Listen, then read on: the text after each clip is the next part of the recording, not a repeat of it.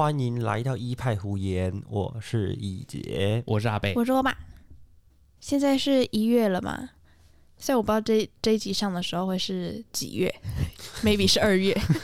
火候三月四月，然后昨天呢，我就发现了我们一派胡言的信箱里面出现了一封信出现。哎，其实应该说是前天晚上，嗯前天晚上的时候。然后那封信是什么信呢？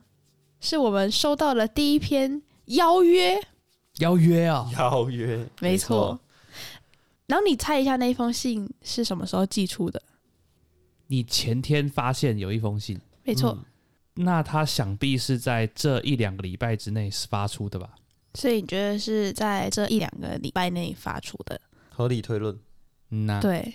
那我跟你说哈，哎这封信呢是在十月的时候发出来的，去年的十月。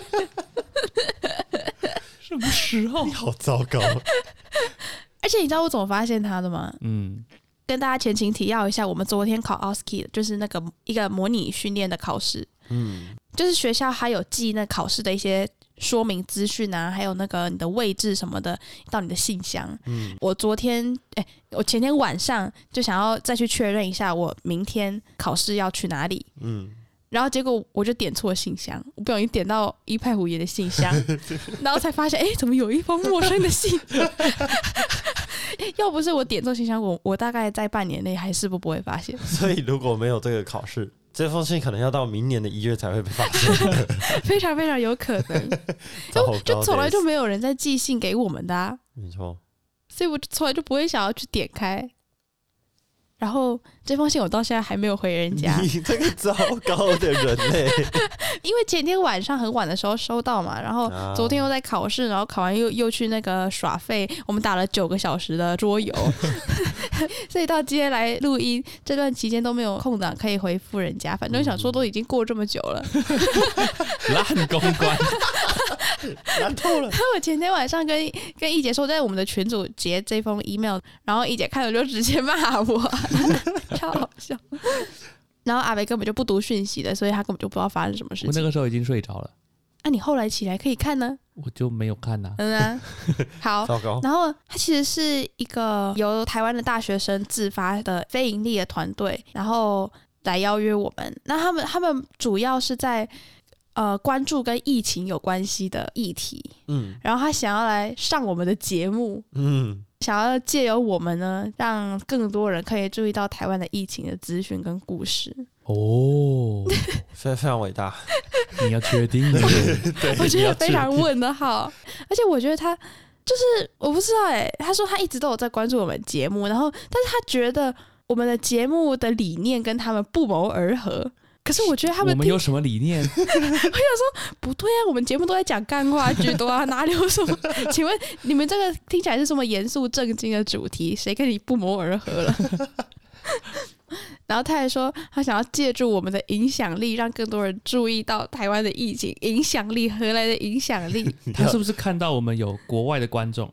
他看不到啊，哦，对耶，因为我们后台的资讯都可以看到。我们先假设那个资讯是正确的啦，这就可以看到大概都有多少人在收听我们的节目。嗯我不觉得我们有什么影响力。然后他就说哈，他希望如果可以的话，访谈的时间大概在十月十三到十一月七号之间。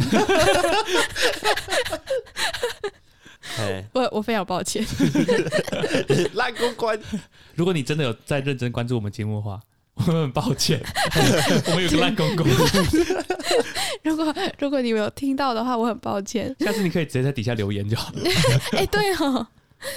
其实我收到这个看到的时候，我一开始是很兴奋的，因为第一个有人来接触我们，就是不管是想要上节目啊，还是想要想要请我们干嘛之类的，就就是那种边缘了很久的那个班上同学，然后突然有人找到打好的感觉。就突然有人邀请你去参加他的生日派对的。对对对对对对，结果你发现去他邀请去生日派对的人，全部都是什么呃嘻哈啊，然后 跟你跟你完全痛不合。没错，然后然后你就会觉得哦，虽然有点受宠若惊，但是又觉得啊，好像有点遗憾这样子。嗯，所以我后来就怎么安慰我自己，我就想说啊，反正我要是早点看到，我也不会答应他们，糟糕，因为因为就真的第一个是我们的设备不足嘛，所以我们其实不太可能，我们其实不太访访谈类的节目了。对，我们其实不太可能让人家来上我们的节目，我们就只有三支麦克风而已。第二个就是因为他们讲的东西真的可能偏，呃，就是你可能要做一些功课啊，然后你的思考需要有一点深度啊，然后 我觉得这些都是我们办不到的。哎、不是啊，你说有深度还是思考？没有没有，你说不定你去跟他们联络，他们就会先寄一堆预读资料给你。哦，他们其实就是想要去去用这个方法去扩展这个接触到他们的人，啊，OK OK，嗯，所以说不定你读了这些资料，你觉得有兴趣，你会在你的 podcast 讲，甚至你会邀请他来。嗯，嗯，对。因为主要主要是因为因为他的那封信里面有一种感觉是希望我们可以分享一些我们什么身为医护人员就看到一些防疫的一一些事情对这样。那所以你现在有打算要怎么回应他们吗？就是想要跟他们说，呃，非常高兴可以就是收到你们的这个邀约，但是因为我们设备就不太足够，所以可能目前还没有办法嗯，让你们。其实这是最主要的原因，最主要的原因是设备啊，说什么什么，呃，就是理念啊，然后主题跟我们不太合，这种都还是可以讨论的。嗯但是设备不行，就真的绝对不行了。只要他们能够自备麦克风架跟麦克风就可以。然后再来就是因为他们主题啊，我怕我们可以提供的资讯有限，嗯，我就说了，我们这个频道的宗旨就是这里没有卫教知识。我们有讲这件事吗？有啊，你自己哎、你去看我们，你去看我们的 podcast 节目的介绍，对啊，要不要我念给你听？好，真假的？你看连节目主持人都不知道节目的宗旨了。嗯呐、但是我觉得哈，也不要打碎大家所有的希望。我觉得叶配是非常 OK 的，但是我觉得我们可以先尝试，不一定是要收费的那种叶配。这个也你是说私底下聊吧。收那种公关品的叶配，你可以接受或，者是说，嗯，吃的可以。啊，吃的可以，好吃的，好吃的绝对可以。没错，我我们的还不吃饱吃货 好，那我们抛开这个公关危机的问题，公关关危危机。刚刚有提到我们昨天是考 OSCE 嘛？嗯，那个 Oski 就是，哎、我不知道之前有没有跟大家介绍过，没有没有没有，我没有特别聊过。嘿，就是、哦我跟你说啊 o s k i 是一个很神奇又有趣又特别又压力山大，的考试。它其实是我们医学系的国家考试的其中之一项。嗯，然后它总共有，就到时国家考试的时候，总共有十二关，就有点像考，有点像跑关的不不不，方式我。们先讲，就是奥斯考试，哎，不不不，奥斯卡考试它特殊点就是它是模拟你在临床上会面临到的情况，然后要你去做应对，没错嗯没错。所以不是画卡，不是选择题，你就是要过去操作实做这样。嗯，我们考试题目题型，刚刚讲十二关嘛，然后十二关大概可以分四种题型，一种是病史询问，病史询问，再来做理学检查，再来是临床技能，然后最后是病情解释跟卫教。那它好玩就是你会想说，那你要怎么考一个学生，他有没有足够的病史询问技巧？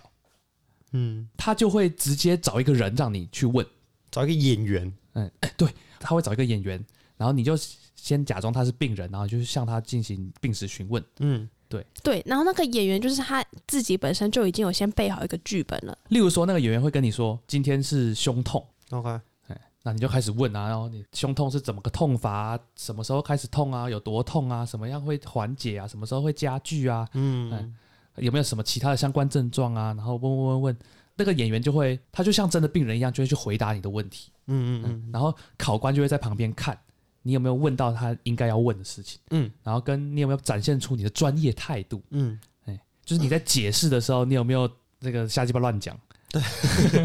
有没有考虑到病人的心情？有没有同理心？对对对对，嗯，说到这个同理心，我想到还蛮好笑，就是在理学检查那一关也是一样有一个演员，然后你就要帮他就是实际操作理学检查。嗯，然后比如说他说他肚子痛嘛，然后你如果压到那个点，他说哦好痛好痛好痛，然后这时候你就要展现同理心，你就必须要安慰他，你你不能不好意思啊，这边很不舒服哦，那哦我们等一下再做，不能不可以说忍耐一下。下，你要说哦 辛苦了。你看，你看你这个反射 没有同理心，对，老师就特别叮咛说，你一定要安慰病人，你不可以跟他说忍耐一下，你不可以忽略他的痛苦，没错。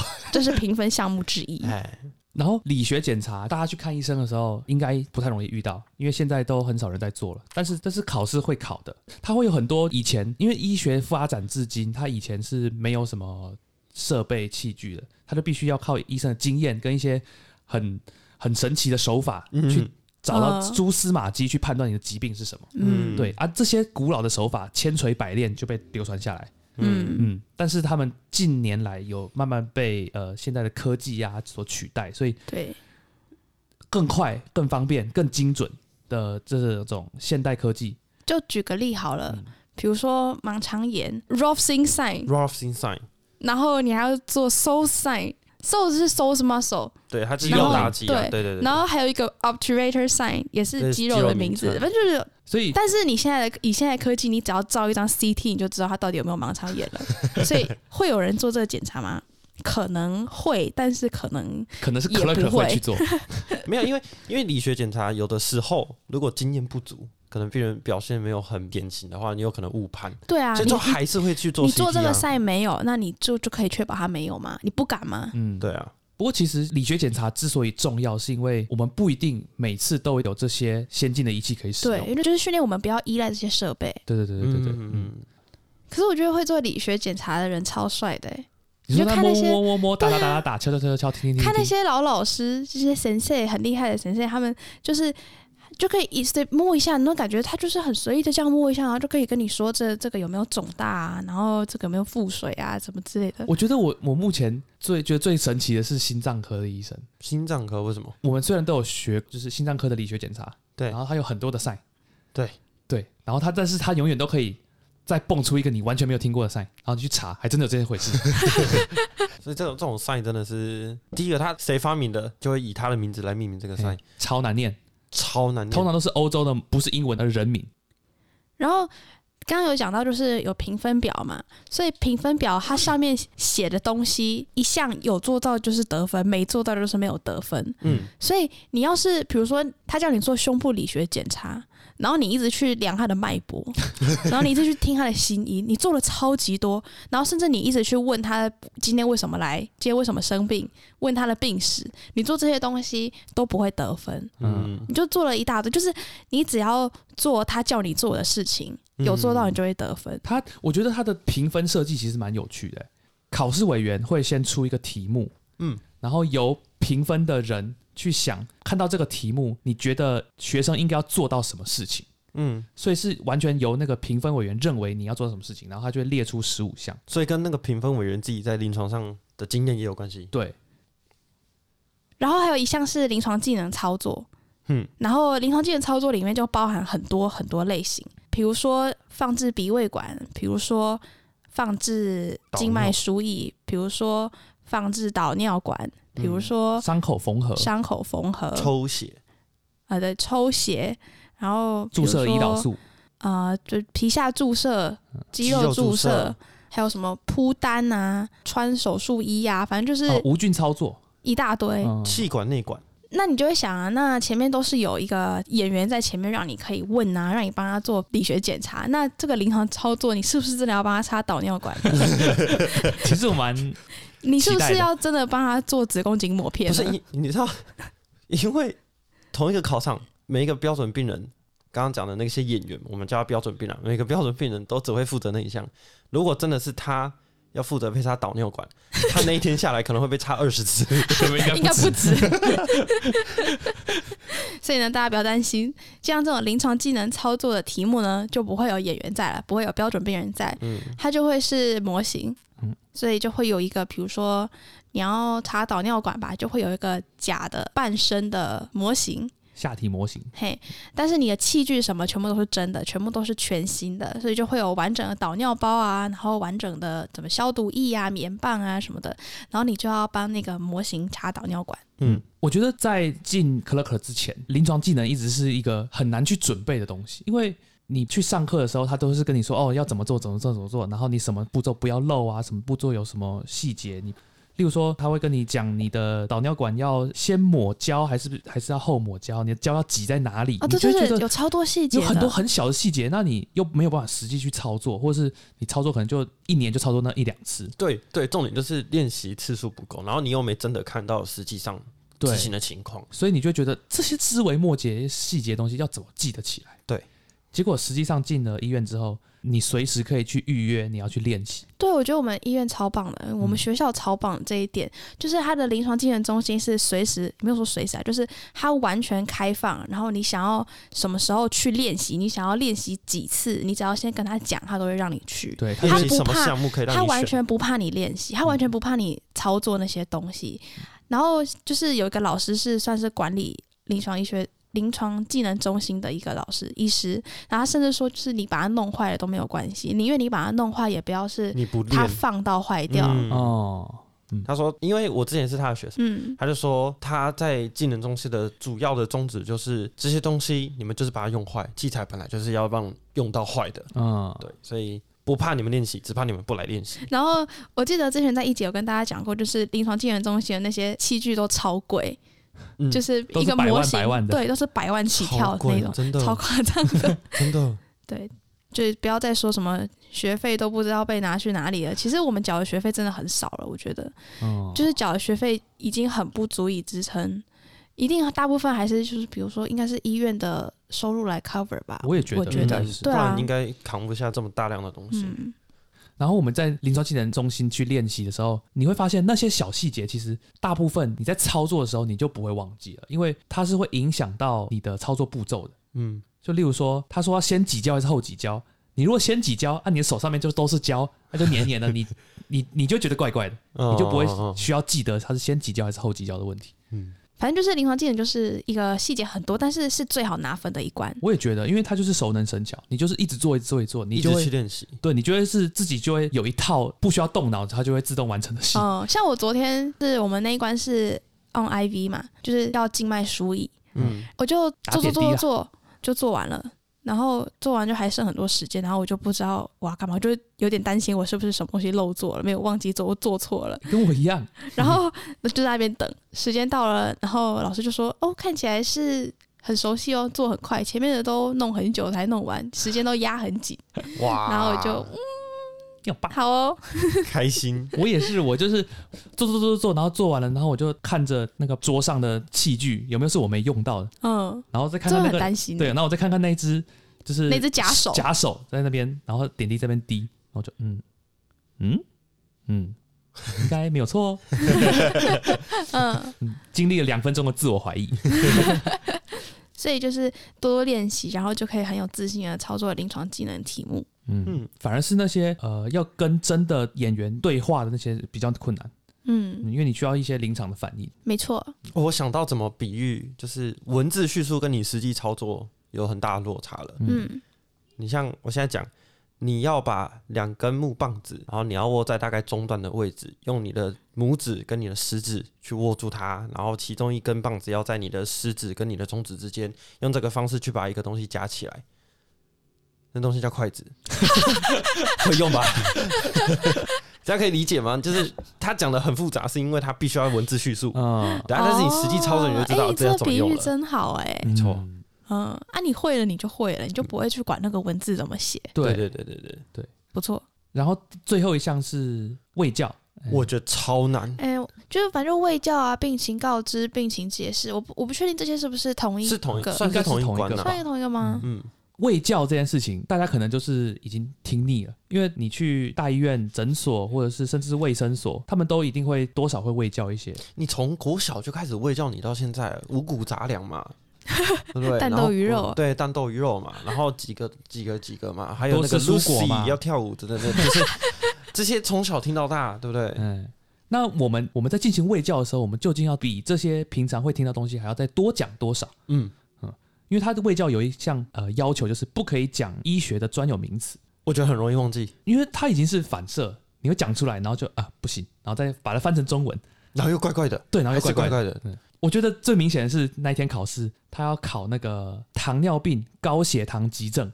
哦，，对对，我们现在听到就是反应就是 HHS DKA，对，然后你就会发现啊不行，然后就开始想，哎，他的 DKA 的全名呃，糖尿病酮酸血症。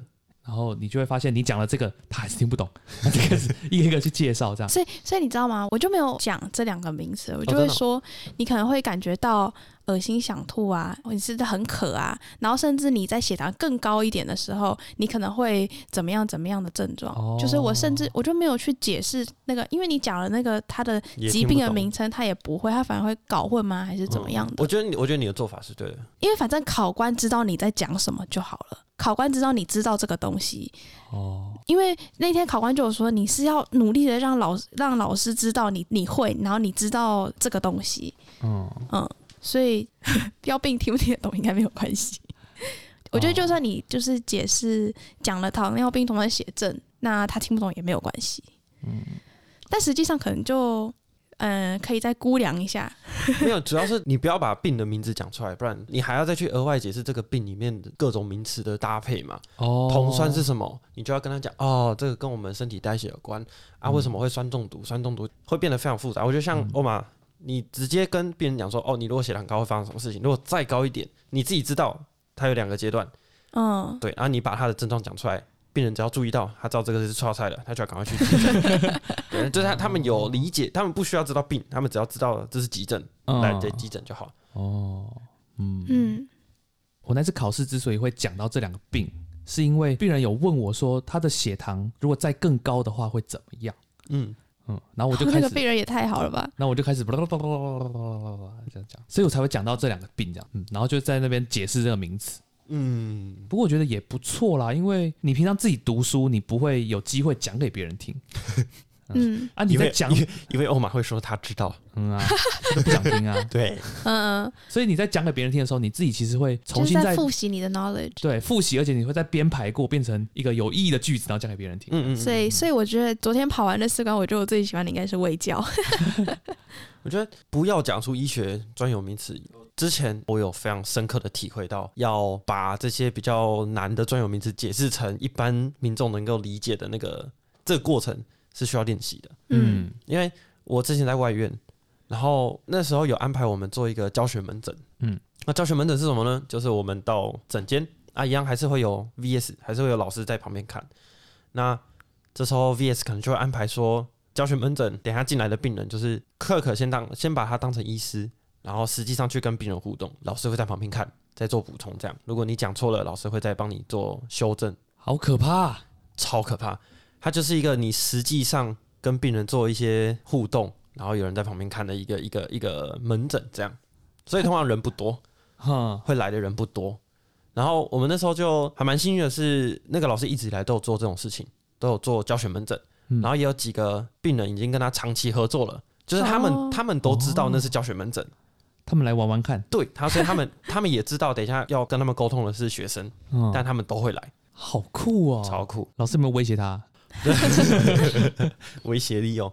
就我那时候就上去嘛，有病人进来，那我那时候的任务目标就是他这位病人是呃慢性肾脏病，嗯然后要来做抽血追踪回诊啊，嗯看看他的肾脏情况，还有什么其他的一些呃相关的数值这样。嗯然后其中有像因为慢性肾脏病常常这些病人有时候会贫血，所以我们肾脏跟造血有关。OK，那贫血有个东西叫做 HGB，这东西就叫血红素嘛。嗯，然后我在看着那个数据的当下，就马上毫不思索跟病人讲说：“你看你这个 HGB 就比较低了。”然后我就开始继续往下讲，完全没有意识到我讲成 HGB，我继续啪啦啪啦讲嘛，他就突然打断我说：“啊，医生，那个 HGB 是什么？”我在，哎、对耶，然后我才开始在脑袋思考说 HGB 是什么？血红素应该是血红，对，血红素，你的血红素比较低，会太长，因为都是以用医学专业名词在讨论。知识的傲慢。美的，所以在跟病人解释的时候，就容易为了要把它讲顺，然后就少了这个转换的步骤，哦，然后就越讲越病人越听不懂。嗯呐、而且病人还常常会哦哦哦哦哦哦，哎对有有的根本就听不懂。对，有的有的还会想说要去确认一下这到底是什么，有的你一次给他太多名词，他就想说算了，我不想我不想知道了。我不想听了对对对，放弃了。真的。所以，所以 OSCE 里面有一项评分项目，就是你要问病人有没有问题，嗯，对你要确认他听不听得懂，你甚至可以考他。对，你可以问一些你刚刚讲过的东西，嗯看他有没有真真正正听进去，嗯，这是评分项目，超酷的。超酷的。嗯嗯，所以大家如果在诊间遇到医师反问你问题，请不要觉得他是在搞你，他在确认你有没有听懂。然后除了卫教之外，还有那个病情解释嘛。嗯我觉得病情解释是一个蛮困难的东西，因为你要怎么告知病人说他有生病了，嗯或是他的病情恶化了，嗯就是你要怎么去告知坏消息。嗯，嗯，这件事情不只是在临床上啦，你在生活中你要告知别人坏消息，也确实是一个不容易的事情。嗯嗯嗯嗯嗯那特别是你有时候要告知的可能是癌症，或者是他的亲人的寿命可能已经将近了，像这种东西就更困难。那临床上会有一个叫做呃病情解释的会议，是可以由主治医师去召开。哦，真的哦嗯，，OK 啊，在在干嘛？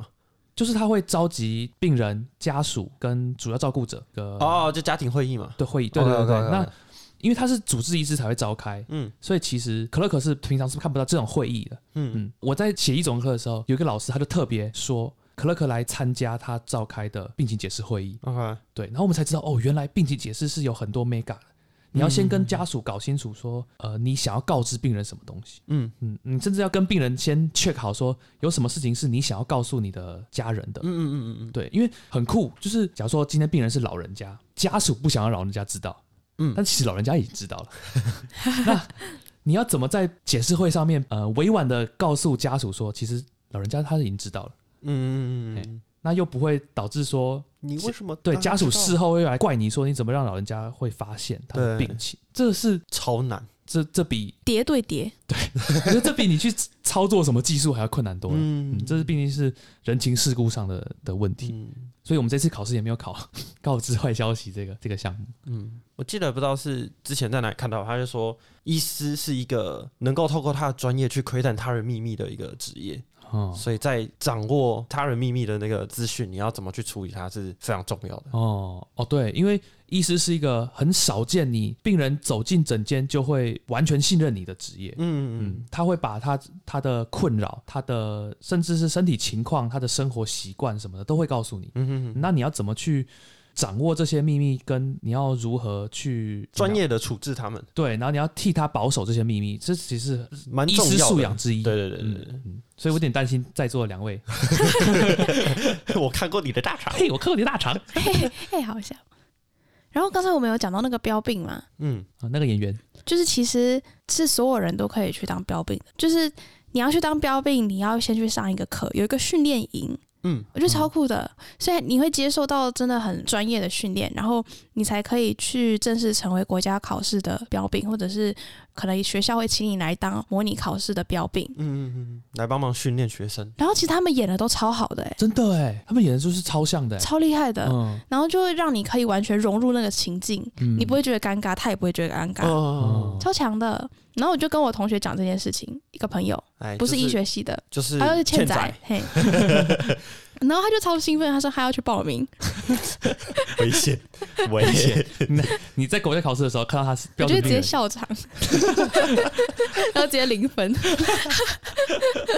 担心。他不是说他还真的去查那些对他训真的有去查，然后他就很遗憾的说，可是现在疫情好像有些都会停办，哦，可是他说好像大部分办在三月到五月，反正就我就叫他，那你之后再去 follow 看看，如果你真的去了，你一定要跟我说。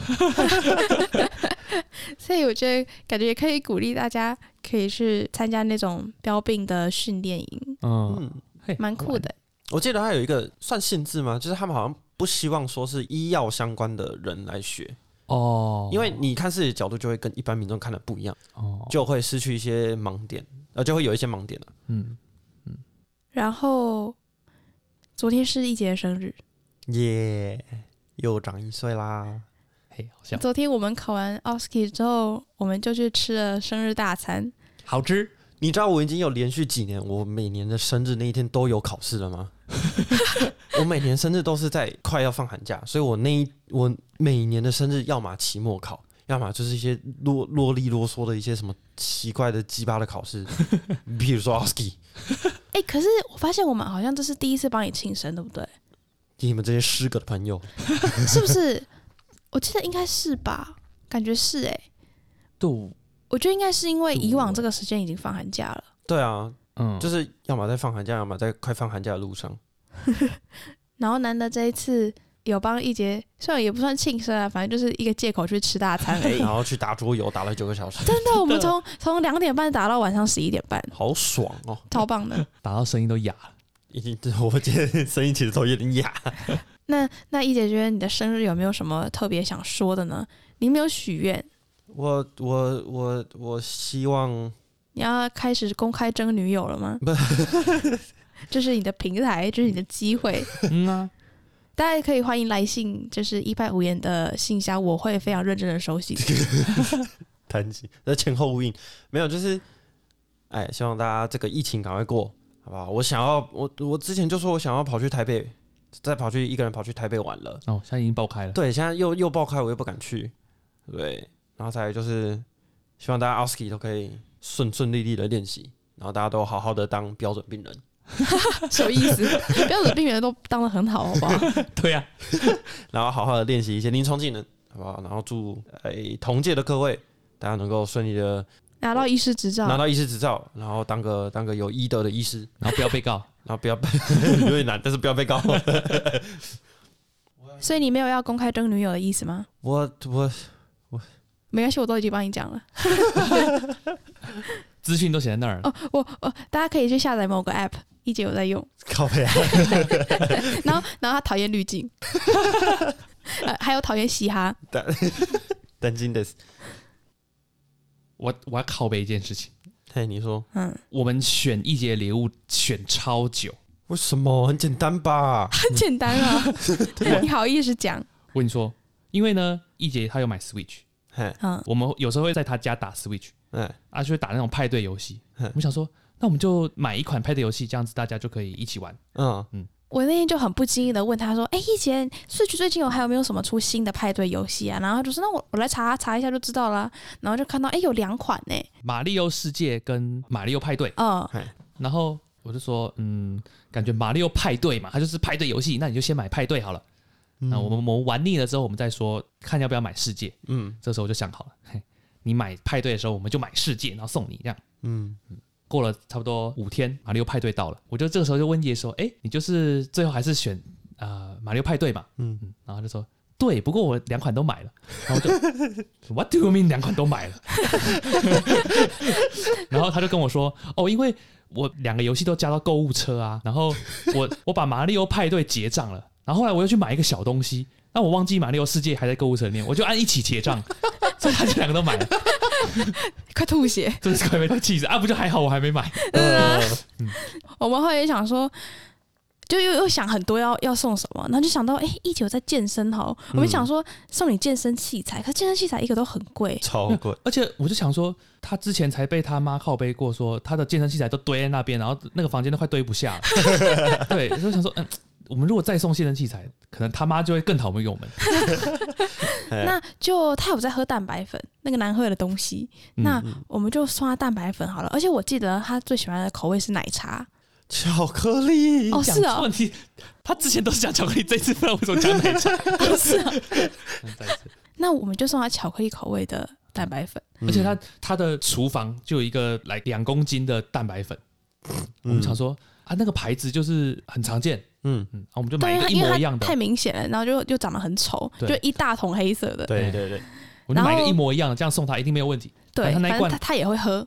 对他，反正他就是每天都会喝这样。嗯嗯，然后他就跟我们说，哎、他妈又跟他讲说，梦时代有在打折，所以他已经帮他订了两罐了。我就哦，是啊，真的。啊、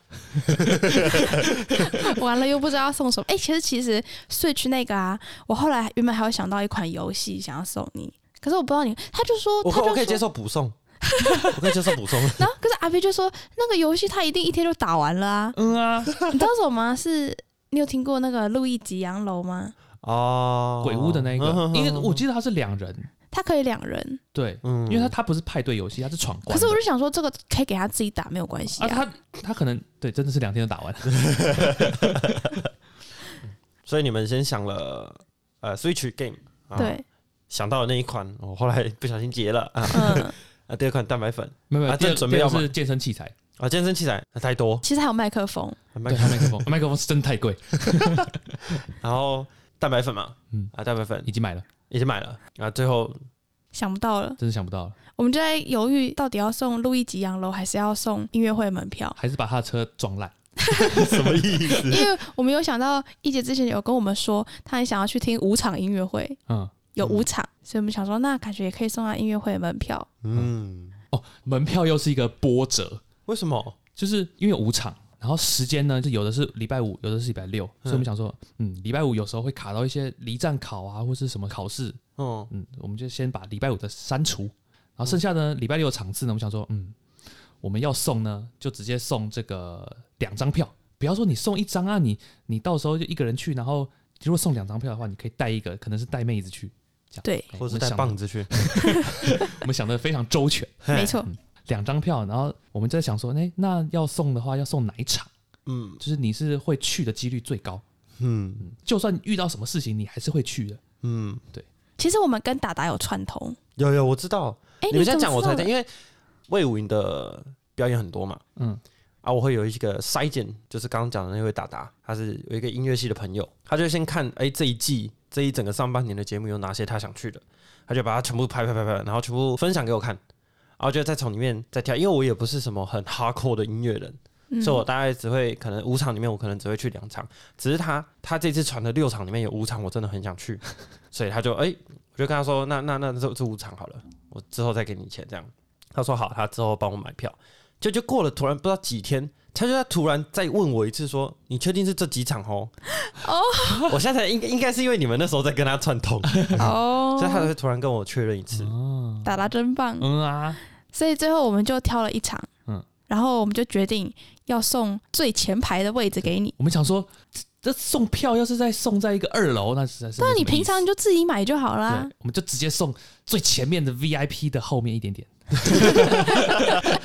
那不会很贵吗？不会啊，嗯，达达又帮我们挑，哦，那没问题了。我们送嘛，然后我们就是在那一天吃大餐的时候送。嗯，达达有在场，所以我们送的两张票的原意本来是说一姐可以带妹子去，尴尬。没有。其实我们就在考虑，我们到底要送一张还是送两张？因为其实送两张，我们知道你一定会带达达去。不是不是，我是我的预想是说，如果送两张，然后你 maybe 可能有妹子可以带，就算没有也可以带达达去。哦，对啊对啊也是可是因为如果送一张的话，就会变成你自己坐前面，然后达达坐后面，或是达达为了陪你，他花更多钱去坐前面，嗯就感觉两个都不太好。因为我们必须要透过达达买票。嗯，嗯，所以我们最后就是送两张，然后让我跟达达去，然后对。达达是一个棒子，也 OK 啦，也 OK 啦。好啦，感谢。哦，他们还很用心，他们还自己画了一张票，嗯。他，们自己做了一张自己做的票。因为魏武营的票已经大部分是可以用用数位化的对对对对对对数位化了，但我们就自己手绘，然后再加上这个 Photoshop，再加 Illustrator 的这些工作，然后做出一张假的票。它的它是一张长条的纸，正面是我们三个的合照啊，有些是我的丑照，然后背面就是他们自己用手画的那个票根，嗯嗯，超美。我跟你说，你的照片有够少，有够难找。因为因为我不喜欢拍照，对不对？所以我要要拍，我绝对不拍帅照，我都拍丑照。我觉得那两张票做的很漂亮、哎、嗯对啊，我很喜欢哎、其实我们还有两张，因为它一次印的话是一张 A 四的纸嘛，它可以印四张，对，然后所以就两张给啊，另外两张其实也是一样的啦。嗯就原本想哦说，要是写坏了的话，就还有东西可以重写。我跟你讲，票上面的字都写的非常小，嗯应该说它本它的字本来就很小，嗯所以欧玛在仿照的时候，他写到眼睛快脱窗。他特别拿那个零点二八的笔，然后这边慢慢刻，好扯哦，那样蛮好玩的、啊。不过很用心呢，很用心。要棒。要棒如果是别人收到这礼物，应该很高很高兴。我觉得他应该两个礼拜内会不小心把它包弄丢去哪哎、里。我我我觉得我应该会把它 没有关系护背，然后做成书签。哦，哦，哦其实还不错啊。丑照书签，不 对 你是哪一本很有文学素养书，然后别人看到上面是一张丑照的？不是夹在 FC 里面啊。哎，对耶，他还拿了一个照片，是我在那边做猥亵动作的照片，有个丑我挑到那张，我就跟欧玛说我要放这一张。，I don't fucking care，就是这张。好啦，感谢你们，我觉得这次生日有被感动到，那我们这一集就到这边吗？我觉得可以。好大家拜拜。大家拜拜。